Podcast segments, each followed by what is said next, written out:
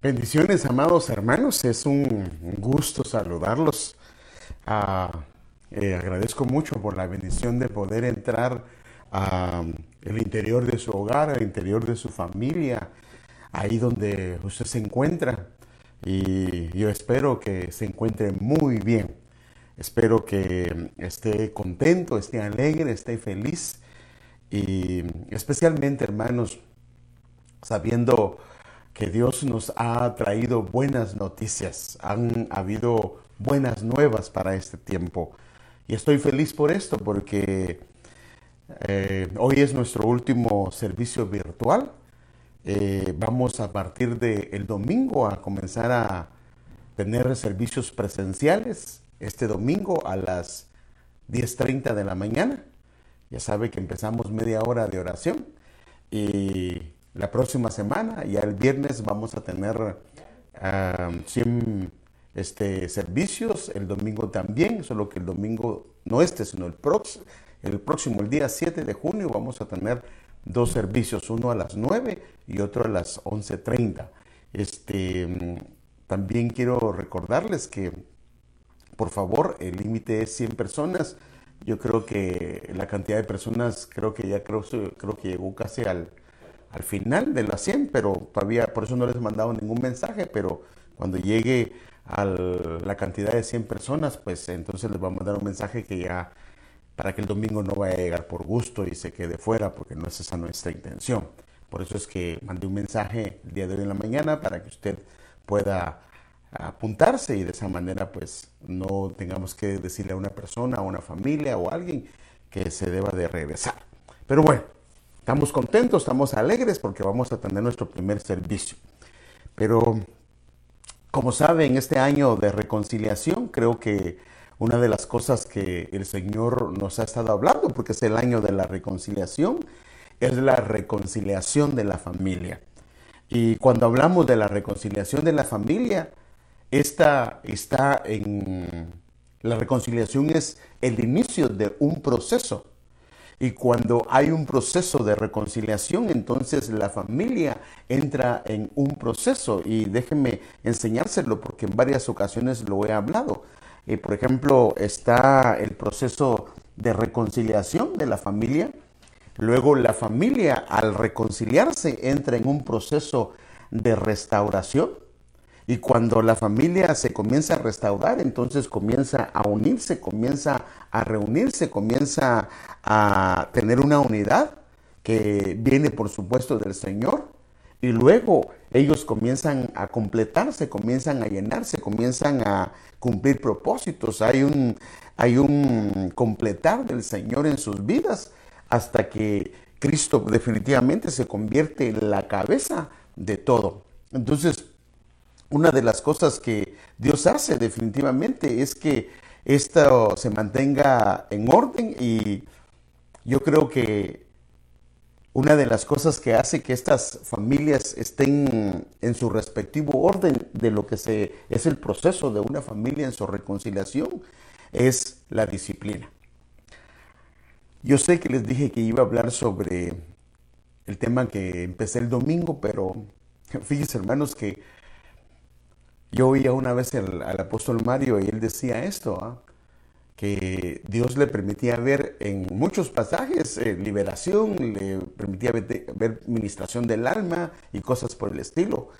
Pero a mí también me pasa una cosa curiosa, que cuando leo la Biblia muchas veces el Señor me permite ver familia, me permite ver matrimonios, me permite ver todo lo que tiene que ver con la familia. Y una de las cosas que yo he hablado en la iglesia es la disciplina. Pero mm, la disciplina es como que el vínculo que hace que esa familia se una, que esa familia camine en orden. Porque si la familia no, si la disciplina no está dentro de la familia, esta definitivamente no va a crecer, al menos en el diseño del Señor. No que no crezca, pero me refiero al diseño del Señor. Entonces, esta familia puede, debido a una falta de disciplina, de disciplina, puede inclusive llegar a un estado que Dios mismo pueda decretar un juicio para una familia. Por eso es que la disciplina es muy delicada, no puede faltar en la familia, debe de estar en la familia y por supuesto debe de ser aplicada, porque vemos casos bien delicados en la escritura donde la falta de ello llevó a que Dios inclusive decretara un juicio y tal vez no me lo crea, pero déjenme explicárselo y usted conoce a la familia de Eli y mire cómo lo dice el Señor en 1 Samuel capítulo número 3 versículo 13. Mire cómo le dice en la versión NTV. Le advertí que viene, que viene juicio sobre su familia. Está Dios hablándole a Elí. Para siempre. Ah, mire qué tremendo. Le advertí que viene juicio sobre su familia para siempre, porque sus hijos, en caso de los hijos de Elí, Omni y Fines, blasfemaban a Dios. Y ahora, esta es la razón por qué el Señor trae un juicio. Porque él, o sea, Elí, no los disciplinó no los ha disciplinado, o sea, no hizo lo que como padre debería de haber hecho con sus hijos.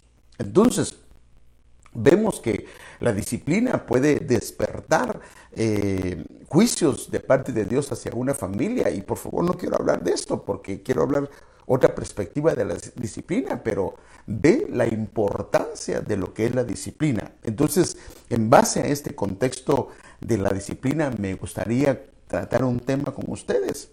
Aunque yo sé que lo hemos tratado varias veces, pero me gustaría tratarlo, la disciplina. Eh, eh, tengo varios temas y, mire, la verdad, amado hermano, eh, en el caso de los padres, tenemos bastantes temas con respecto a la disciplina, la autoridad, la vara y una cantidad de temas.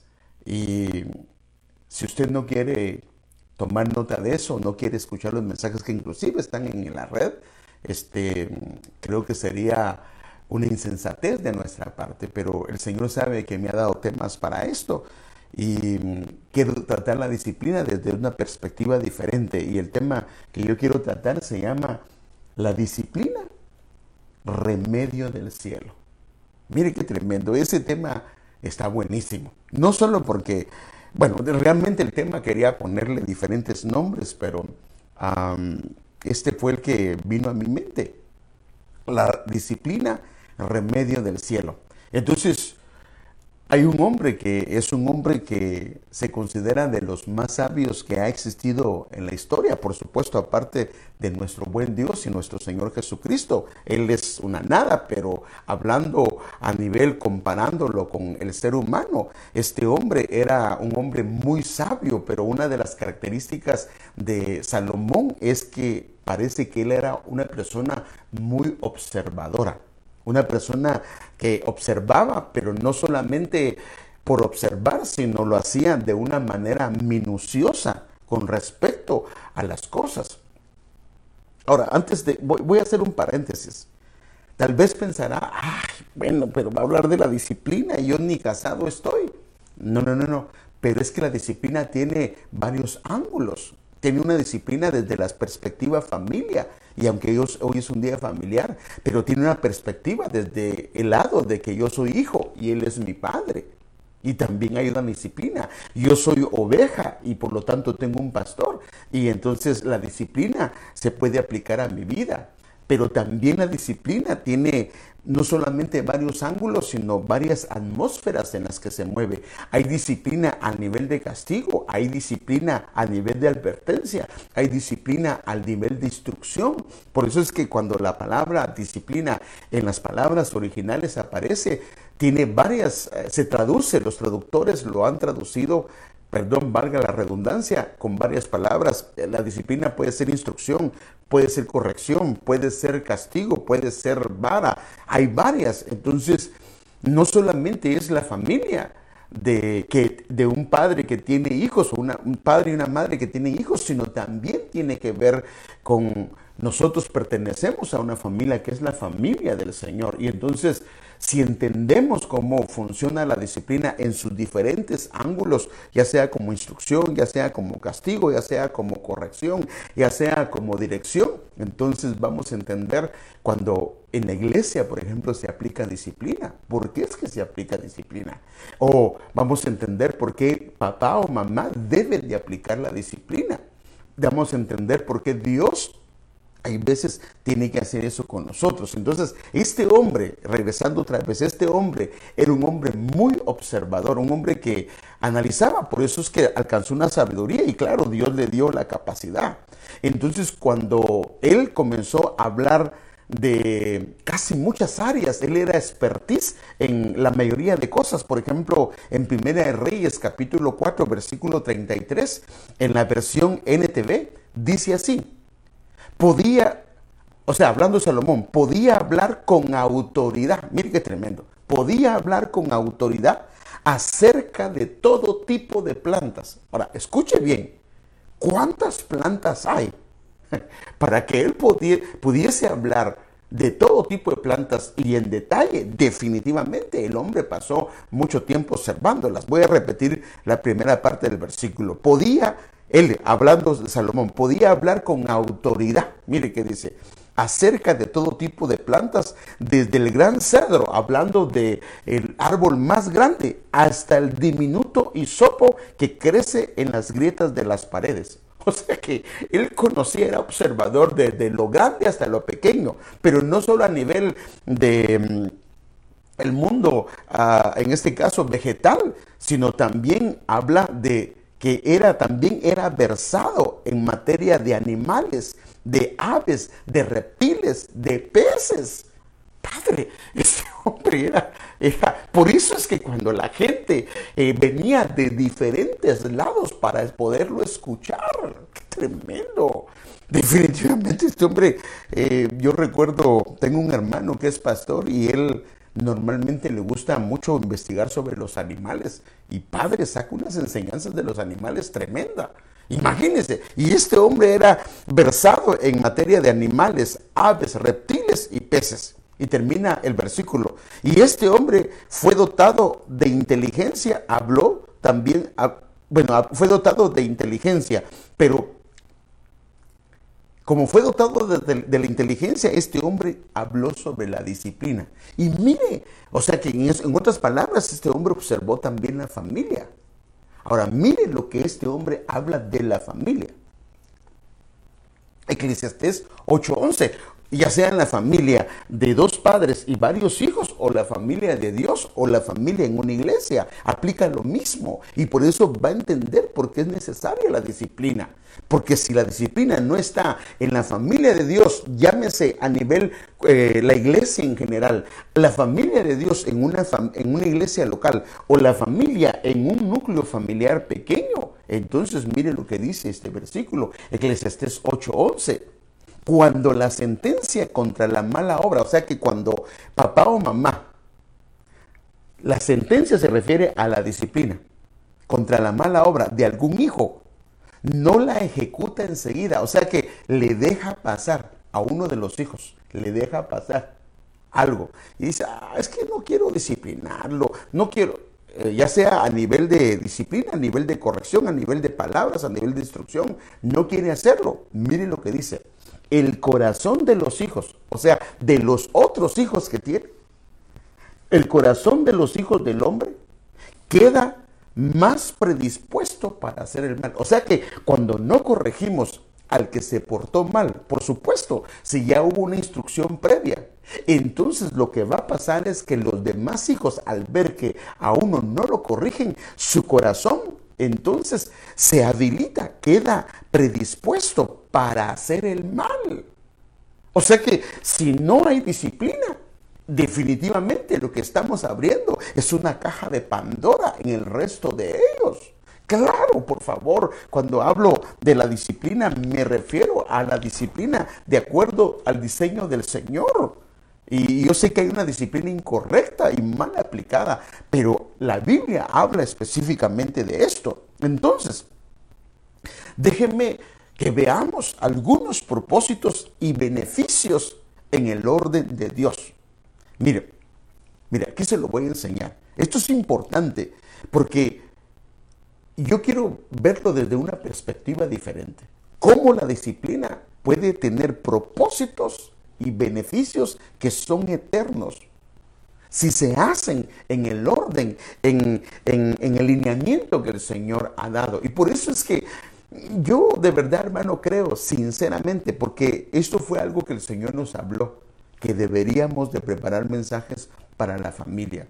Y vive el Señor que yo, con la ayuda de Él, debido a lo que Él me ha dado, yo he preparado. Ahí en el podcast tiene, o en el Google Play Music, hay bastantes mensajes con respecto a la familia y otros que los he predicado y tal vez este, por favor, en este caso a Héctor o, o a los que se encarguen de media, necesito que lo agreguen porque son mensajes que tienen que ver con la familia. Entonces, Déjenme enseñar algunos propósitos. Entonces, uno de los primeros que yo quiero enfocarme y tal vez no es tal vez el más importante, pero es uno de los más importantes, es la restauración y la sanidad del alma debido a la disciplina, a causa de la disciplina. Ahora, ¿por qué es importante esto? Porque muchos de nuestros hijos, de verdad, debido a una falta de disciplina, que se podría llamar humanismo de parte nuestra.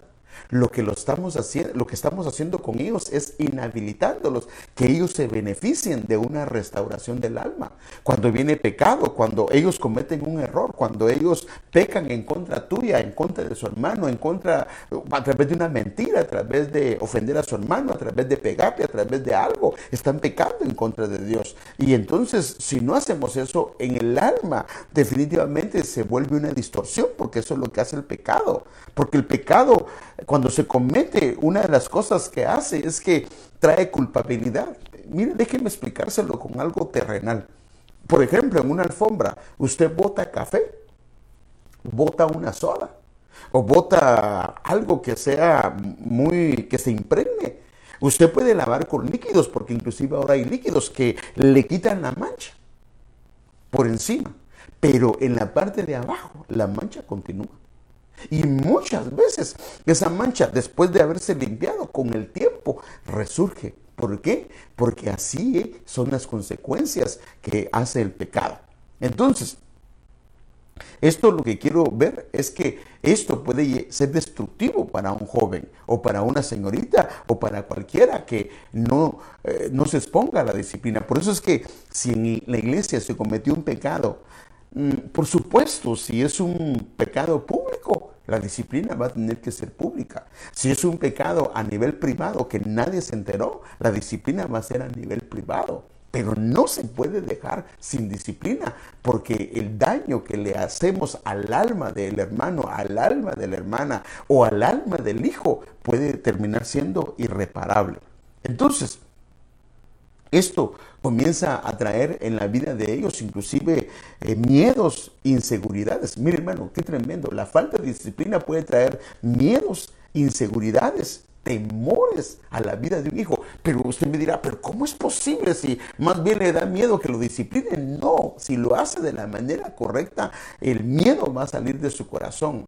La Biblia dice que la necedad está ligada al hijo, pero la aplicación de la disciplina a través de la vara, lo que hace con la necedad, que inclusive podría ser un espíritu inmundo, lo aleja del cuerpo del niño. Eso es lo que dice la Biblia. Entonces la disciplina, una de las cosas que hace es que restaura el alma. Puede ser de un niño, puede ser de un joven, puede ser de un adolescente, puede ser de un adulto. Eh, en los diferentes roles que tenemos como hijo dentro de una familia, como oveja dentro de una casa pastoral o como parte del pueblo de Dios, lo que hace es que restaure el alma, restaura su alma. Entonces, déjenme enseñárselo con un versículo bíblico. Por ejemplo, Isaías 38, 16 al 17. De hecho, de aquí es donde surgió el mensaje.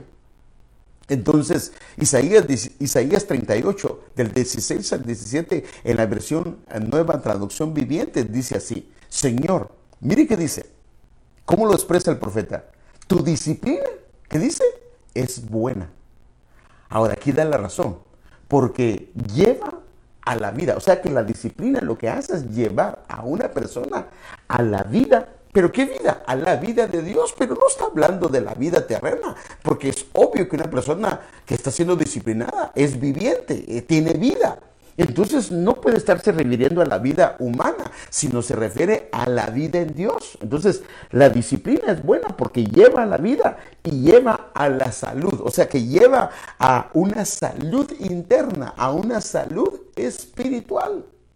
Y por eso, entonces viene el profeta en la parte número dos, y lo pongo así por cuestiones didácticas. Dice, él mismo expresa, tú rescataste mi salud y me permitiste vivir. O sea que la falta de disciplina lo tenía en una condición de muerte, por decir así, y en una condición de enfermedad. Pero cuando el Señor aplica la disciplina, entonces Él dice, me restauraste. ¿A qué? Mi salud y me permitiste nuevamente la vida. Ahora, mire cómo termina el profeta viendo cómo el profeta miraba la disciplina, el versículo número 17. Dice él, sí, esta angustia se refiere a la disciplina a la que él fue sometido. Ha sido buena para mí. Ahora, mire lo que hizo ahora en otro ángulo desde la perspectiva del profeta. Porque me has rescatado de la muerte. O sea que una falta de disciplina, una de las cosas que puede provocar es una muerte espiritual. ¡Wow! Cuando comenzamos a ver esto, esto es serio. O sea que una persona que ha pecado y no se quieren someter a una disciplina. Por supuesto, estoy hablando de algo que definitivamente fue obvio y necesita de alguna manera una disciplina del Señor. Entonces, si no se somete a la disciplina, entonces puede ser sometido a una muerte espiritual. Ahora, mire, pues, desde el ángulo del Padre, así es con su pueblo. Desde el ángulo iglesia, así puede ser con una oveja. Pero también desde el ángulo familia, puede ser también un hijo. Entonces me has rescatado debido a la disciplina. El Señor lo rescató de la muerte y has perdonado todos mis pecados. O sea que una de las cosas que hizo en la vida de él es que le quitó la culpabilidad.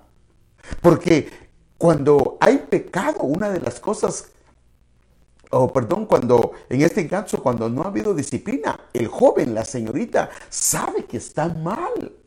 Y cuando se le aplica la disciplina, de alguna manera él sabe que lo que se le imputó en este caso, o lo que se le reconoció, o que lo que fue evidente, o lo que Dios sacó a luz, fue perdonado porque papá o mamá aplicó la disciplina, porque la iglesia aplicó la disciplina, o porque Dios mismo la aplicó, y entonces lo que se quita es la culpabilidad, y la culpabilidad es muy dañina. Entonces, al ser disciplinado, desaparece todo esto. Ahora, esto es lo que dice la Biblia con respecto al Señor Jesús. Mire qué dice. Él fue, Isaías 53:5 en la versión internacional, dice, Él fue traspasado por nuestras rebeliones y molido por nuestras iniquidades. Sobre Él, sobre Jesús, recayó el castigo. O sea, en otras versiones dice, recayó la disciplina. Porque acuérdese que sobre él estaba cayendo el castigo de nuestros pecados. Y entonces dice la versión internacional, dice, sobre él recayó el castigo, precio de nuestra paz. O sea que al caer el castigo de nuestros pecados, fíjese qué tremendo, sobre la vida del Señor en la cruz, entonces lo que vino sobre el hombre fue el precio de la paz. O sea que cuando un hijo es disciplinado, y se somete a la disciplina en obediencia al Señor, una de las cosas que va a experimentar es el fruto de la paz. Que aunque fue vergonzoso, pero es lo que decía David, cuando callé envejecieron mis huesos, pero cuando él declaró su pecado, cuando él fue sometido a una disciplina del Señor, entonces el Señor lo libró de esa muerte que estaba haciendo eh, estragos en el corazón de él. Entonces, este también, este pensamiento está en línea también con el autor de Hebreos, que es el apóstol Pablo, con respecto a la disciplina. Déjenme enseñarlo cómo está en línea también con el mismo pensamiento del apóstol Pablo. Mire lo que dice Hebreos 12, 8 en la versión, uh, la, la, la Biblia al día. Dice, si Dios no te castiga cuando lo mereces, o sea, mire qué tremendo. Ahora, apliquémoslo a la familia. Si Dios, si el padre no castiga al hijo cuando lo merece, el corazón de los hijos puede estar predispuesto a hacer mal. Pero mire qué dice Pablo. Cosa que cualquier padre haría con su hijo, O sea que aquí dice, Dios lo hace, el padre debería de hacerlo también con sus hijos. Es porque no eres hijo de Dios o no perteneces a la familia. Ojo con esto. Entonces, alguien que no recibe disciplina, una de las cosas en las que en su alma va a ser afectada es en la pertenencia a su propia familia. O sea que cuando un hijo no es disciplinado y papá o mamá le deja hacer lo que quiera, aunque aparentemente es bien nice mamá o es bien nice papá o es cool como dicen los muchachos, lo que está haciendo con él es que él se desvincule de su propia familia. Eso es lo que dice aquí. Si no hay disciplina, entonces no es hijo y si no es hijo, no pertenece a la familia. ¿A dónde? ¿Qué familia? A la familia donde él mora. Por eso es que la iglesia no se puede hacer de ojos cerrados o de la vista gorda. Entonces, aunque tenga, fíjese qué tremendo, en casa se puede tener una provisión de papá y mamá, en casa puede tener un, techo, pero si no tiene su, su, alma una disciplina aplicada por papá o mamá, o una iglesia que aplique eh, disciplina, o un padre como Dios que nos aplique disciplina, sería como estar desvinculados de una familia. Mire la importancia. Y por eso yo siento en mi corazón hablarle esto hoy, hermano, de la importancia de la disciplina. Ahora, la disciplina, mire pues, otro beneficio, porque estamos hablando de algunos beneficios. Vimos eh, por lo menos dos o tres beneficios, luego lo voy a hacer un resumen. La disciplina restaura la posición dentro de la familia. Una es que la eh, disciplina lo que hace es que me hace pertenecer a la familia. Pero ahora dentro de la familia yo necesito ocupar el lugar que Dios tiene para mí. Entonces uno de los propósitos del Señor en restaurarnos a través de la disciplina a la familia es que tomemos una identidad de una familia. Y esto, lo más tremendo, es que se genera en el alma. O sea que hijo que puede, un hijo o una hija que puede tener casa, pero la falta de disciplina lo que puede hacer es que él se sienta sin, sin, sin una casa. Y también el que aborrece la disciplina también puede quedar exento de una casa. O sea que el que no se expone a la disciplina en sus diferentes dimensiones, llámese eh, castigo, llámese corrección, llámese algo verbal, llámese este, dirección, entonces podría eh, eh, eh, de alguna manera ser sometido a esto. Entonces, aunque un hijo puede pertenecer a un hogar, la falta de disciplina puede desvincular el alma de él de un lugar de pertenencia. Y en este caso, si estamos hablando de una familia, a su familia, si estamos hablando de una iglesia, mire qué tremendo. Puede desvincularse su alma a la familia a donde él está. Puede estar recibiendo palabra, puede estar diezmando, puede estar ofrendando, puede estar inclusive sirviendo. Pero si no se ha dejado dirigir, corregir, entonces muy probablemente en su alma él esté desvinculado. Por eso es que no logra aceptar la corrección o no logra recibir dirección. Porque acuérdese, hermano amado, que el pecado es pecado y el pecado conlleva culpa. Déjenme darle un ejemplo más con respecto al pueblo de Israel. Y quiero hablar sobre la familia. Cuando, por ejemplo, había un pleito entre dos israelitas, era obvio que entre el pleito uno era culpable y el otro era justo. En otras palabras, uno era inocente y el otro era el que había cometido el fallo, pero a veces el que el culpable no quería reconocer su culpa y entonces ellos tenían que ser llevados ambos al juez para que el juez, de acuerdo a las evidencias que se le mostraba, declaraba él, el juez, inocente a uno y culpable a otro. Entonces, déjenme enseñarle este pasaje porque bueno, perdón, el que le dije antes es parte de donde se originó ese mensaje, pero realmente fue aquí donde inició todo. Entonces, mire, pues, dice, en Deuteronomio capítulo 25, versículo del 1 al 3, en la versión eh, BTX. Cuando haya contienda entre hombres, se presentarán a juicio para que se les juzgue. Y dice el Señor, justificarán, el juez justificará al justo. Ahora mire, y condenarán al malvado. O sea que aquí lo que puede, en la versión ah, de las Américas dice en vez de malvado, dice culpable, pero realmente la, la verdadera interpretación es la que tiene la BTX, que es culpable, perdón, malvado.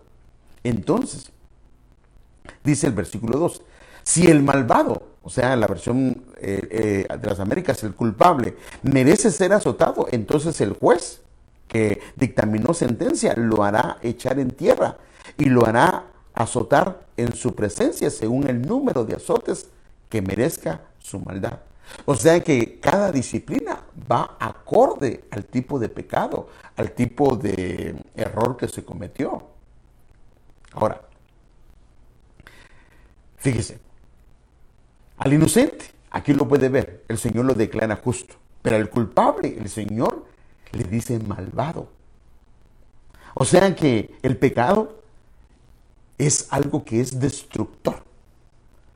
¿De qué? De la identidad, porque aquí va a ver, a uno le dice justo, o sea, inocente, pero al pecador la Biblia le dice malvado, que porque pierde su identidad. Ahora, mientras él o ella no es disciplinado, el Señor le sigue llamando malvado. Y por eso ve, mire, primero ve al, malvado, luego habla del malvado, luego habla de otra vez de la maldad de él. Entonces, mientras la persona no es disciplinada, se le considera un malvado.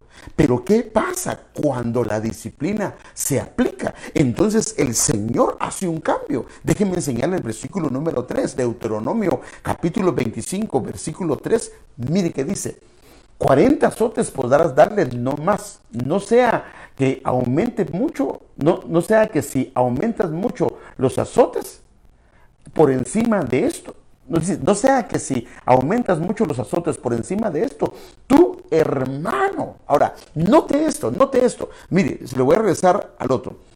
Primero él se refiere a este culpable como malvado, como malvado, como malvado. Pero cuando es aplicada la disciplina. Él, el Señor le llama ahora tu hermano. En otras palabras, lo que el Señor está diciendo es que al llamarle hermano, le está devolviendo su condición de familia, su condición de hermandad, su condición de una persona que pertenece a una familia. Entonces, fíjese qué tremendo.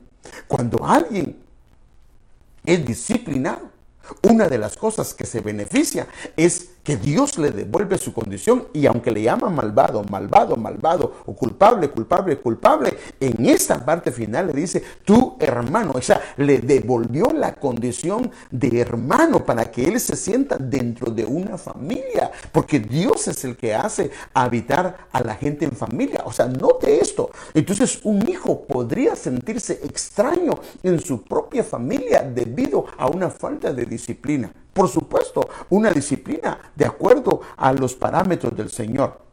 Entonces el pecado y la falta de disciplina de alguna manera atenta contra la identidad que está en el alma de un hijo, de una hija, de sentirse hermano, de sentirse amado. Pero al aplicarle la disciplina, el que era culpable, ahora la escritura le llama tu hermano, le llama que ahora él volvió a la condición que tenía originalmente dentro de su familia, que es un hermano dando a entender que la disciplina lo restauró a la condición que él tuvo en algún momento, pero que la perdió debido al pecado, debido a una falta de disciplina. Entonces, la disciplina del Señor, primero que nada, ha sido delegada, hablando de una familia, a los padres. Pero cuando ellos deciden no aplicarla, entonces lo que Dios hace es que comienza a usar circunstancias y adversidades en las diferentes maneras que Dios lo hace para aplicar esto. Esto fue lo que pasó con el hijo pródigo. Él no se quiso sujetar a la corrección, a la disciplina que su padre le había puesto en casa, Entonces, como no quiso, Dios lo llevó, hermano amado, hasta la posilga, por decirlo así. Esta era la disciplina de él. Y esto, al llegar a la disciplina, lo que hizo, por eso es que fíjese qué tremendo.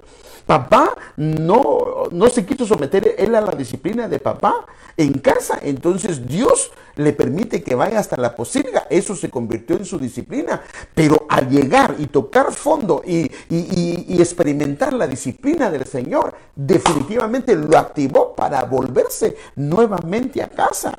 Y en casa, entonces Dios lo quería devolver a su condición original. Ahora, esto es importante porque entonces la disciplina tiene propósitos eternos, tiene cosas hermosas, hermano. Si tú eh, como padre no quieres aplicarle disciplina a tus hijos, los estás inhabilitando para cosas gloriosas, cosas que Dios dejó. Y por eso es que el mundo quiere eh, eh, decirnos de que la disciplina no es de Dios. No es cierto. Esos son pensamientos del diablo, porque él sabe que la falta de disciplina los va a inhabilitar a los hijos de cosas hermosas. Entonces, mire cómo lo describe la Biblia en este, eh, de esta manera, del hijo pródigo. Cuando él regresó después de la disciplina de Dios. Lucas capítulo 15, versículo 21 al 22. Y el hijo le dijo, como había sido disciplinado, mire, ahora se vino, se activó la paternidad en el padre. Mire qué tremendo, mire todo lo que se da. Tal vez hay un distanciamiento entre hijo y papá o entre hija y mamá debido a una falta de disciplina. Pero cuando la disciplina es aplicada de parte de Dios o de parte de los padres delegados y de la manera correcta, entonces lo primero que se activa es la paternidad. Padre, He pecado contra el cielo, hay un reconocimiento y ante ti ya no soy digno de ser llamado hijo tuyo porque él perdió esa posición en la familia. Es que eso es lo que hace la falta de disciplina. Entonces él, la disciplina lo restauró a la paternidad, pero lo lleva, la disciplina lo lleva ahora a que papá, en este caso, lo restaure a su posición. Pero el padre dijo a sus siervos, Pronto traed la mejor ropa y vestidlo y poned un anillo en, su mano y sandalias en sus pies. ¿Qué es el vestido? El vestido se refiere a la ropa que lo, le dieron nuevamente la dignidad, hermano. Cuando tú disciplinas, lo que estás haciendo es devolverle la dignidad que él tiene como hijo, que ella tiene como hija. En una iglesia, cuando se disciplina a alguien, cuando se ha cometido un error, con la disciplina le estás devolviendo la dignidad que él tenía como hijo, como hija. El niño le estás diciendo que cuando se cumple la disciplina, le devuelve su posición, la posición que él o ella tenía dentro de la familia, como un hermano dentro de la familia. Y las sandalias significa que Dios, mire qué tremendo, este hombre perdió la herencia. Pero debido a un proceso de disciplina en el orden de Dios, le dieron sandalias. Las sandalias significa que le cambiaron su caminar. Pero acuérdese, una de las cosas de las sandalias era que simbolizaban los pies. Y la Biblia dice, todo lugar que pisare la planta de vuestro pie será vuestro. O sea que una de las cosas que se le restauró, aunque lo había perdido, es la herencia. O sea que cuando tu papá, cuando tu mamá disciplinas, a tu hijo. Le suministras o le ministras dignidad. Dos, a él o a ella lo pones en la posesión de hijo, como parte de una familia. Se siente hijo. Y tres, lo habilitas para que él tenga una herencia. Wow. Entonces, fíjese, la disciplina del Señor hacen participar a los hijos de la santidad de Dios. Hermanos, de verdad, si tú no quieres disciplinar, corregir, instruir, hacer lo que el Señor dice, lo que estás haciendo es inhabilitando a tus hijos o a tus hijas de que ellos vean al Señor. ¿Por qué? Porque la Biblia dice sin santidad, nadie verá al Señor. Y si los hijos no son ah, sometidos a la disciplina, ellos no van a poder participar de la santidad de Dios. Mire cómo lo dice Hebreos. Hebreos capítulo 12, versículo 10, en la Reina Valera contemporánea lo dice así. La verdad es que nuestros padres terrenales nos disciplinaban por poco tiempo y como mejor les parecía. Pero cuando se refiere a Dios, pero Dios lo hace para nuestro beneficio. Esto es un beneficio de la disciplina. Para que participemos de su santidad. Padre. O sea que la falta de disciplina es una inhabilitación de la santidad en ellos para que puedan ver al Señor. Seríamos egoístas de nuestra parte que no querramos que nuestros hijos puedan ver al Señor si no lo hacemos. Entonces, la disciplina, por supuesto, debe de estar dentro de los parámetros y los principios bíblicos, porque una disciplina mal aplicada puede crear daños muy severos en el alma. La disciplina es de Dios, pero debe de ser a la manera de Dios. Porque si no se hace a esa manera, lo que va a provocar es un daño que a veces inclusive puede ser irreparable y puede durar años de años. Hermanos, por favor, eh, y por eso es que, hermano, yo le pido al Señor que en este caso tengo dos funciones, como un padre dentro de una familia, pero también tengo una función de pastor como padre de una congregación, como un pastor de una congregación. Y aunque quisiera ser nice, necesito a veces corregir. Claro, mi trabajo es corregir, mi trabajo es disciplinar, mi trabajo es eh, hacer lo que Dios me dice. Ya depende del hijo, depende de la hija, si lo quiere recibir. Y claro, esto también tiene que ver con un crecimiento, porque una persona para ser hijo primero tiene que ser un discípulo, se convierte, perdón, una oveja se convierte en un discípulo, luego se convierte en un hijo. Y luego de ser hijo, camina de la mano del Padre para que luego camine delante del Padre. Pero eso tiene que haber un crecimiento. O sea que una persona no se puede convertir en hijo de la noche a la mañana si no ha pasado por un proceso. Y dentro del proceso, porque no puede ser que como padre nunca le hayas llamado la atención a tu hijo, nunca le hayas llamado la atención a tu hija. Ahora, eso puede pasar. La Biblia dice que uno de los errores, y con mucho respeto lo digo, de David fue que él nunca le llamó la atención a Absalomón, a Absalón, perdón. Ahora, fíjese pues, el no, esto yo lo hablé el domingo, el no haberle llamado la atención a Absalón, dice que nunca lo corrigió, nunca le dijo, esto está mal, no lo quiso hacer, trató de hacerse de la vista gorda. Ahora, mire qué tremendo. La Biblia dice, la Biblia dice, que todo aquel que es colgado de un madero es maldito. Ahora, por eso es que Jesús murió en un madero. Estaba en el aire, estaba en, ni en el cielo, ni estaba en la tierra. Y la Biblia dice, el que muera en un madero, el que muera ni entre el cielo y la tierra, este es un maldito.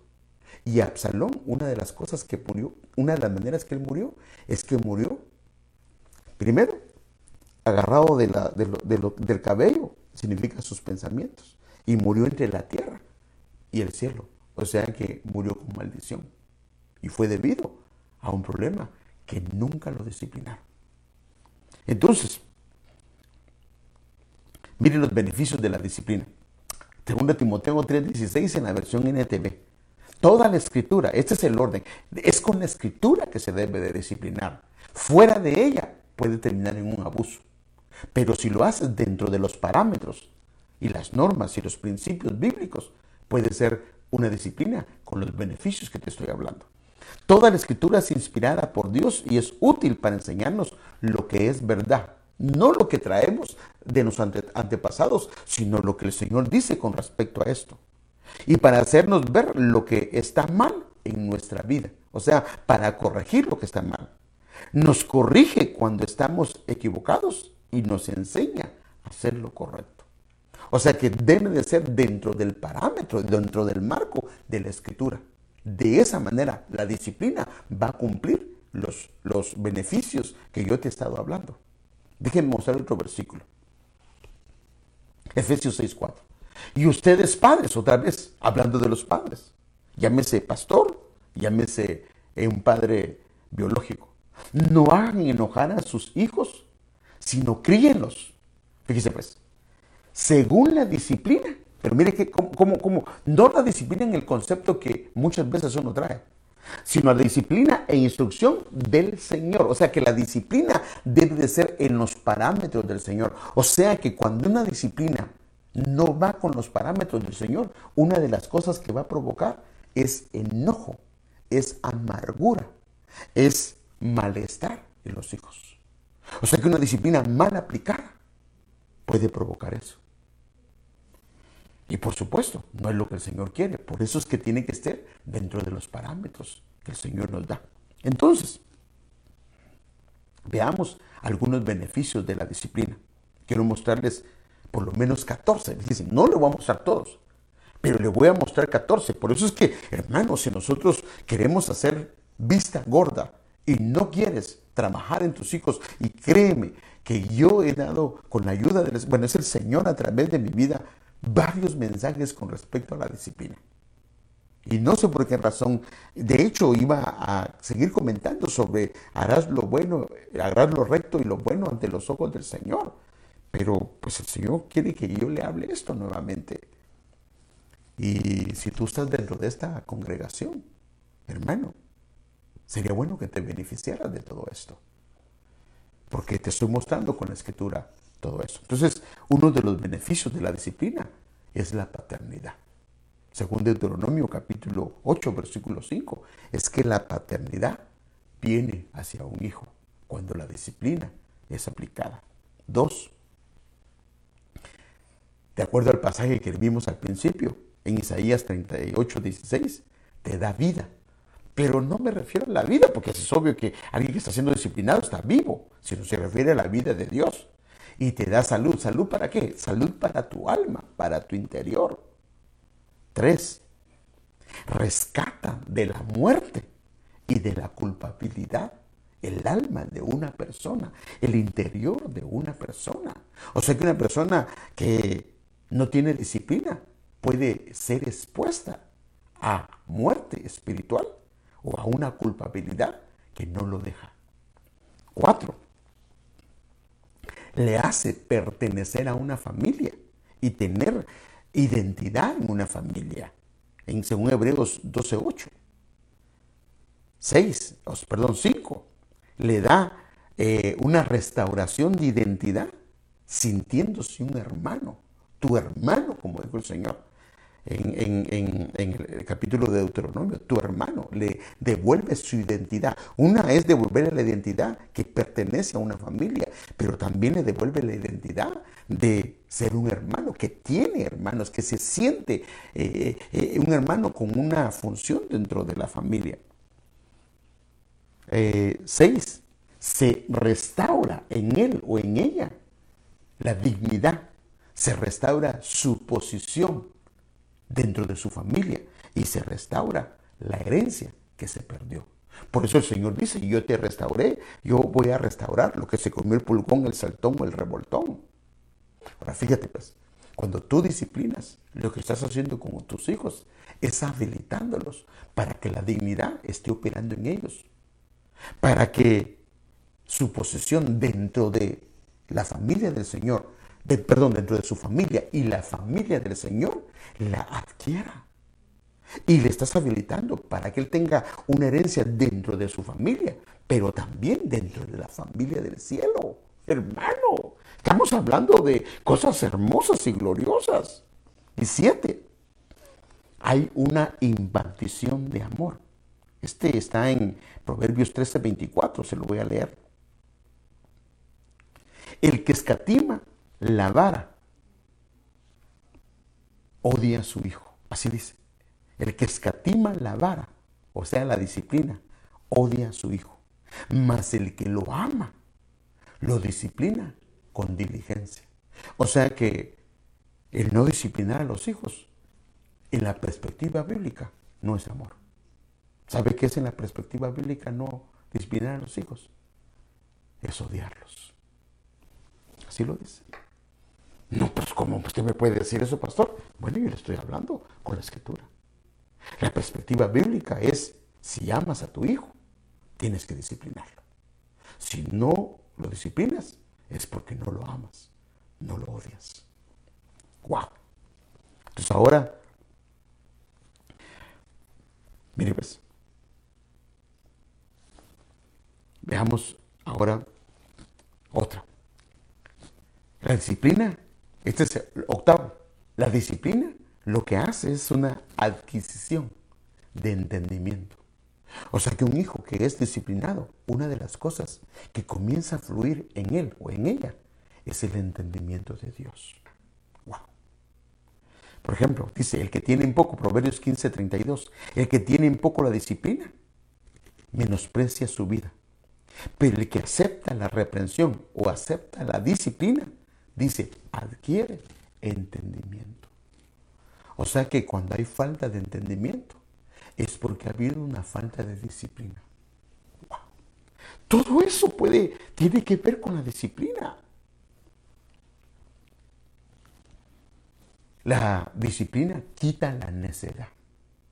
Eso lo dice en Proverbios 22:15, en la versión Reina Valera contemporánea. La necedad va ligada al corazón del joven, pero la vara de la disciplina le quita la necedad. Ahora, ¿dónde se quita?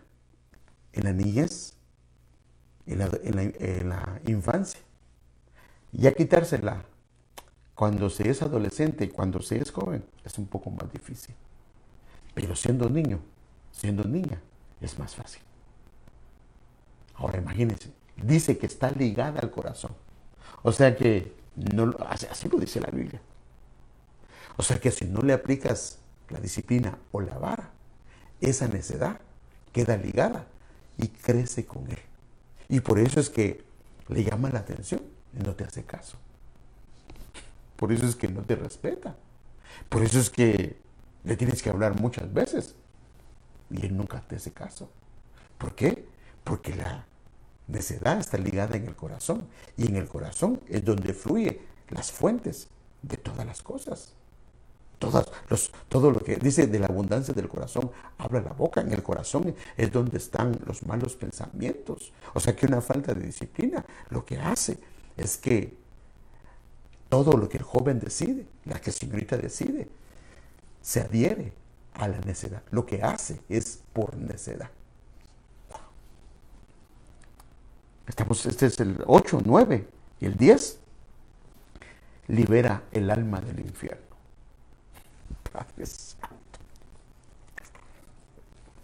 Libera la disciplina, libera el alma del infierno. Le voy a leer el versículo para que no piense que se lo estoy inventando. En Proverbios 23, del 13 al 14.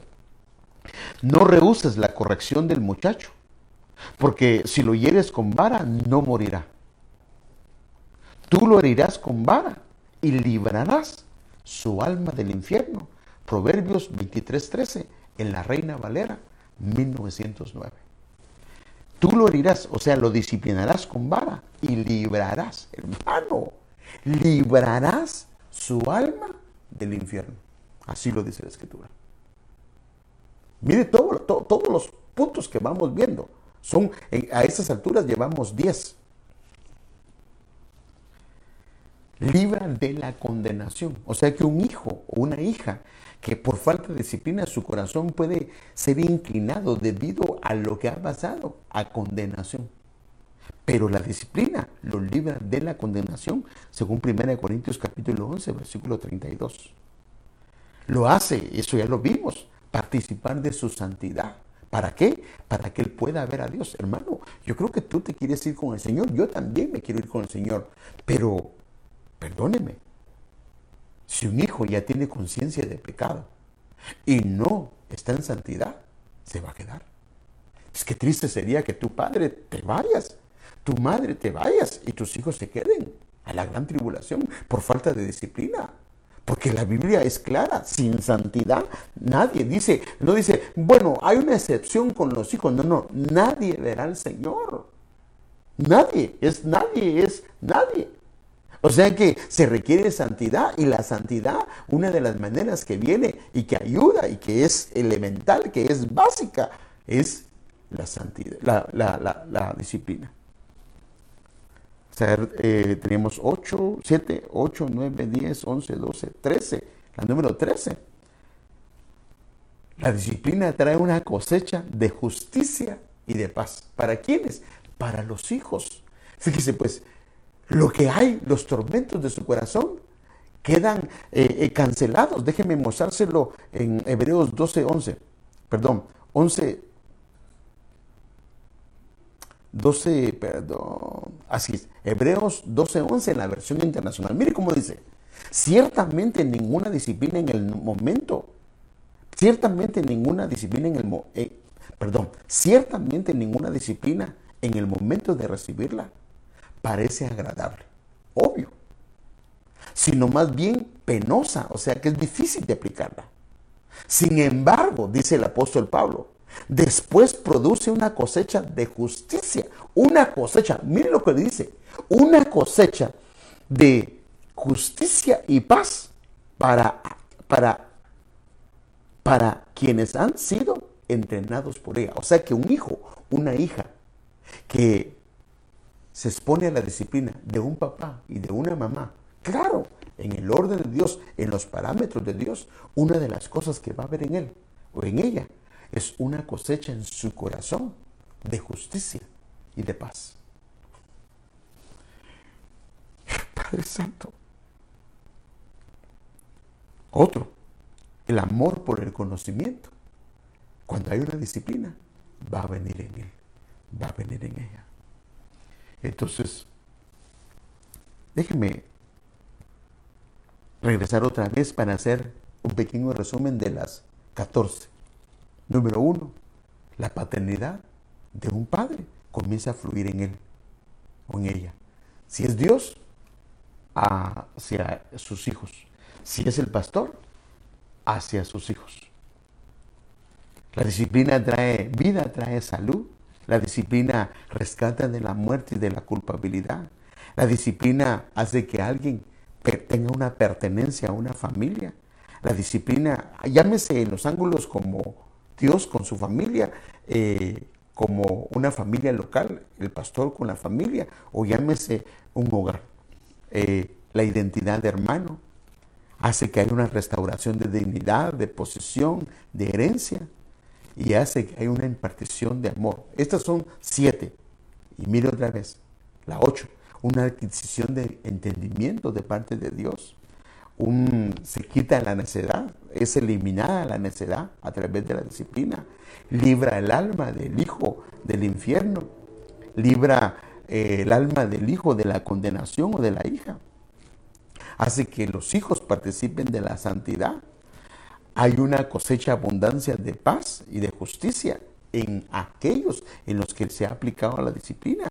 Y hay un amor por el conocimiento del Señor que viene debido a la disciplina. Por lo menos le mostré 14 beneficios de lo que es la disciplina del Señor. Entonces, ignorar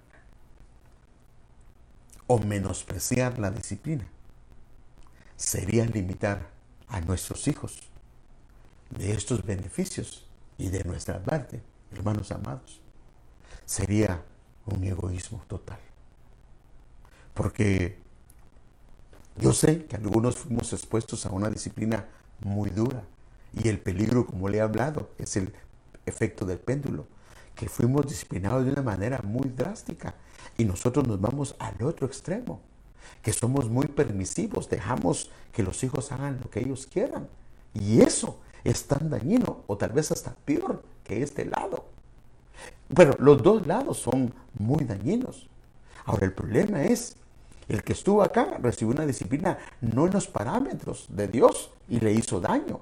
Pero la falta de disciplina o el ignorar o menospreciar la disciplina del Señor lo que hace es que inhabilita o limita a los hijos de los beneficios que yo te acabo de hablar.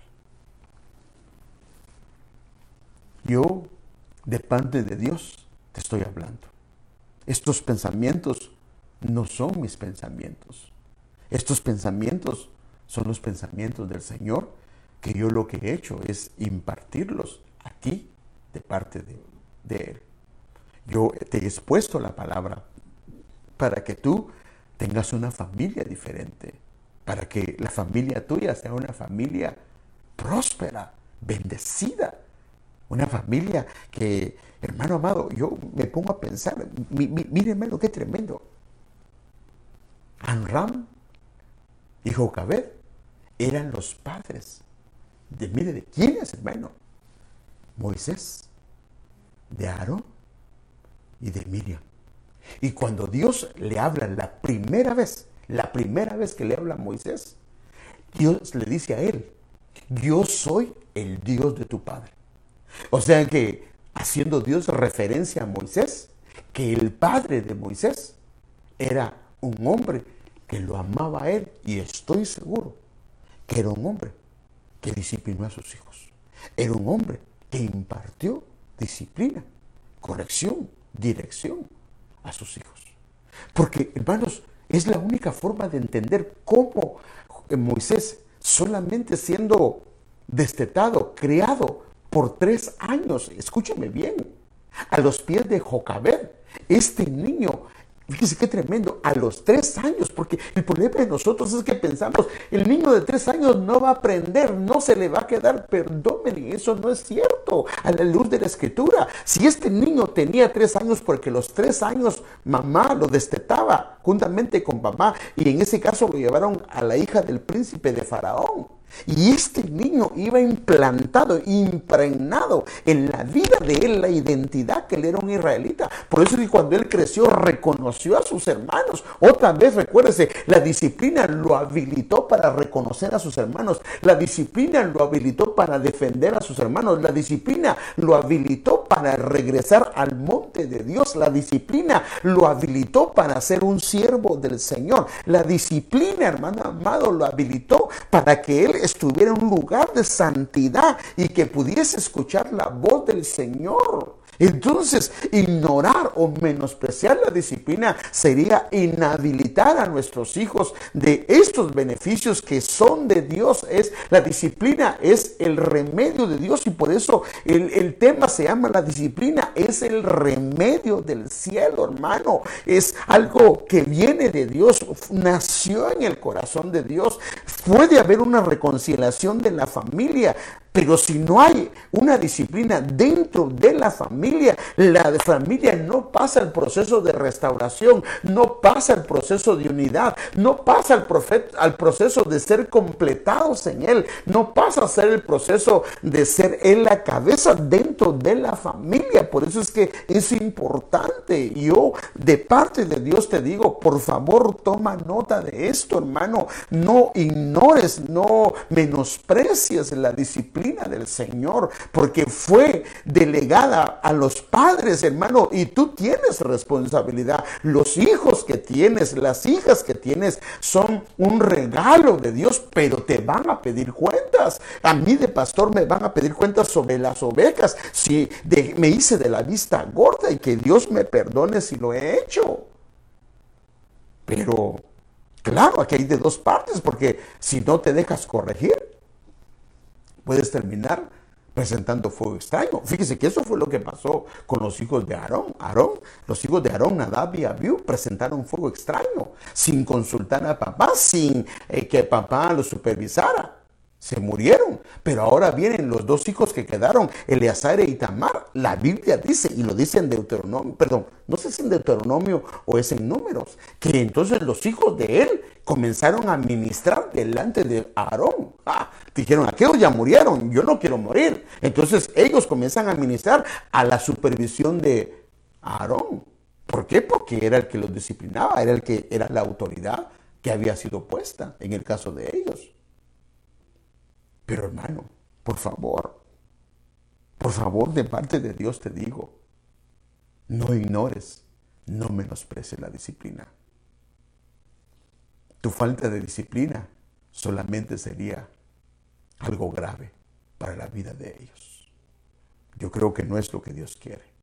Y tal vez por ello el Señor te ha puesto a que escuches este mensaje hoy. Tal vez no lo vas a escuchar este día que lo estoy dando, que es hoy viernes 9.30, pero lo vas a escuchar en algún momento. Porque yo sé de algo, la palabra del Señor no regresa vacía. Hoy los hermanos que estén escuchando, escuchando la palabra, Dios les está hablando, pero también aquellos que van a oír después. Y yo sé que el Señor va a usar este mensaje porque yo sé que viene del corazón de Dios. Yo sé que era lo que el Señor quería impartirte el día de hoy. Y si has fallado, yo te llamo hoy a, la, a volvernos al Señor, a retomar nuestro papel, el papel que el Señor nos ha dado dentro de la familia y que nos ayude a ser responsables. Cuando nos ponemos a ver todo lo que se pierde, es mucho, es mucho, mucho lo que se pierde. Y no es eso lo que el Señor quiere. Entonces, ¿qué le parece si oramos al Señor? Amado Padre,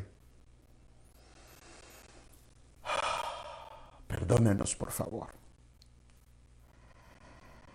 Si hemos ignorado la disciplina, Perdónanos, por favor, si hemos menospreciado la disciplina,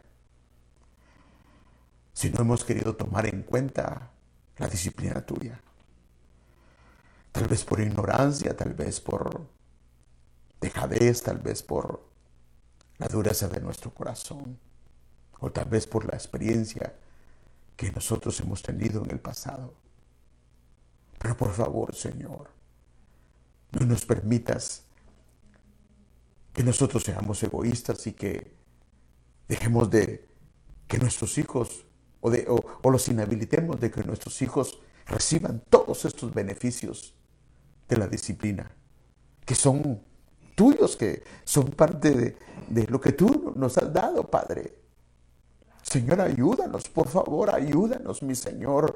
Eh, danos esa gracia, Señor. Danos por favor, lo que necesitamos, Señor, y quita esa dejadez, ese menosprecio, esa, Padre amado, dejar las cosas así. Ayúdanos a tomar cartas en el asunto y por favor ayúdanos a corregir lo que haya que corregir y por favor ayúdanos a librar a nuestros hijos de la muerte, a librar a nuestros hijos del infierno, a librar a nuestros hijos de la condenación, a librar a nuestros hijos, Señor, del Seol, Señor, a librarlos de la necedad, Señor. Perdónanos, por favor, por, por, por, todo, por no haber eh, participado o a no haberlos hecho partícipes de lo que tú nos has dado como una delegación paternal, Señor. Pero hoy en el nombre de Jesús, yo te pido que a mis hermanos puedas seguirles hablando a través de la palabra. Y como está el video ahí, tú lo puedes escuchar. Óyelo, escúchalo nuevamente. Y toma nota de todo esto. En el nombre de Jesús. Amén. Entonces, amados hermanos, los felicitamos por estar conectados. Los felicitamos por estar acá. Pues era un día familiar y pues el Señor quería que les hablara de la familia. Y en este caso de la disciplina. Ahora, creo que no sé, creo que la lista de las personas que van a ir al templo se está llenando. Ah, no sé cuántos ah, lugares hay. Acuérdense que no podemos tener más de 100 personas. Gracias, Señor, por la obediencia de las familias. Algunas nos han llamado que no prefieren quedarse en casa por diferentes razones. Y está bien, porque de todas maneras vamos a seguir pasando los servicios virtuales. Pero hermano, si el Señor nos dio la bendición, la bendición nota de tener un lugar nuevamente y de poder tener cultos presenciales, ¿por qué no hacerlo? Si tú eres padre, si tú eres madre, tienes una familia y por alguna razón tus hijos tal vez son inquietos y crees que no puedas controlarlos, ¿por qué no papá ir a la iglesia y que mamá se quede con los hijos? Y en otro servicio va mamá y se queda con los hijos, especialmente con aquellos pequeños, porque también ellos necesitan estar en casa. Entonces, Imagínense, este es nuestro primer servicio. escuche bien hermano, de más de dos meses. Y que en nuestro corazón esas palabras estén vivas. Yo me alegré con los que me decían a la casa del Señor iremos. Que en nuestro corazón hay ese anhelo de estar en su casa, de morar en su casa. Con limitaciones sí, pero hermano, las limitaciones son para nuestro beneficio. Ejemplo, estás en un trabajo y viene tu patrón y te dice, trabajas en construcción. Por favor, tú necesitas ponerte tu casco. Yo no me quiero poner el casco porque no me gusta, me duele la cabeza, siento mucho calor, pero si no es para el beneficio del patrón, si es para el beneficio tuyo, para que si te cae un blog, una piocha, un martillo, pues no quedes ahí y pases a la presencia del Señor antes de tiempo. Entonces, lo que ves como una limitación no es otra cosa más que un beneficio. Perdón, no es un beneficio, es algo de seguridad para ti. Y, no solo para ti, también para tu familia. Porque si te pasa algo a ti, que eres el proveedor de casa, ¿qué va a pasar? Va a salir afectada a tu familia. Entonces, estas recomendaciones son para el beneficio nuestro. Son para bendecirnos, es para... Entonces, pero, ¿qué? Eh, ponerme el casco, pero tengo mi trabajo y pues mejor me pongo el casco. Entonces tengo que usar una mascarilla o tengo que medirme la temperatura o tengo que guardar una distancia. Pero, pero, pero voy a tener la bendición de estar en su casa, la bendición de volver a la casa de papá y de adorarlo, de bendecirlo, de danzar, de cantar, de gozarme en su presencia. Bueno, No lo estoy regañando, no lo voy a tomar como un regaño, sino como su pastor, como el pastor. Y hablo de los ebeneceritas de aquí de la ciudad de Beckerfield, porque no hay otra, solo hay una. Le hablo como su pastor. Y que Dios me lo bendiga con el favor de Dios. Nos vemos el día domingo eh, a las 10.30. Y a partir de la próxima semana, le repito otra vez, va a haber los servicios ya presenciales el viernes. Por supuesto, por el momento, con una limitante de 100 personas. Y el domingo vamos a tener dos servicios, a uno a las 9 y uno a las 9 y otro a las 11.30. Ahora, por favor, por favor, no queremos que ninguna familia se regrese. Yo me siento mal de decirle a una familia que regrese a casa, hermano, si tomó el esfuerzo de ir. Entonces, para no tener que delegarle una responsabilidad a un, servidor de que le tenga que decir ya no puede entrar. Hermano, lo que voy a hacer es que voy a hacer dos grupos para los domingos. Uno que va a ir a las 9 de la mañana y otro que va a ir a las 11.30. El próximo domingo, el que sigue, el que, el que estuvo a las 11.30, ahora va a estar a las 9 de la mañana, y el de las 9 de la mañana, ahora va a estar a las 11.30. Y de esa manera, entonces vas a tener los dos horarios. ¿Para qué? Para no beneficiar solo a un grupo, sino que se beneficie toda la iglesia. Mi parte y la parte de mi familia como una familia pastoral es proveer todo lo que se necesita para que tú puedas estar en su casa. Pero ahora hay una parte que te corresponde a ti como hijo, a ti como miembro, a ti como oveja, a ti como un siervo de Dios, que es eh, podernos acomodar a las recomendaciones que el Señor nos está dando a través de todo esto. Que el Señor te bendiga, bendigo a tu familia, bendigo tu casa, bendigo tu hogar, bendigo, amada hermana, el fruto de tu vientre y que tu casa sea bendecida y que haya abundancia, abundancia de parte de Dios. Bendiciones, amados hermanos.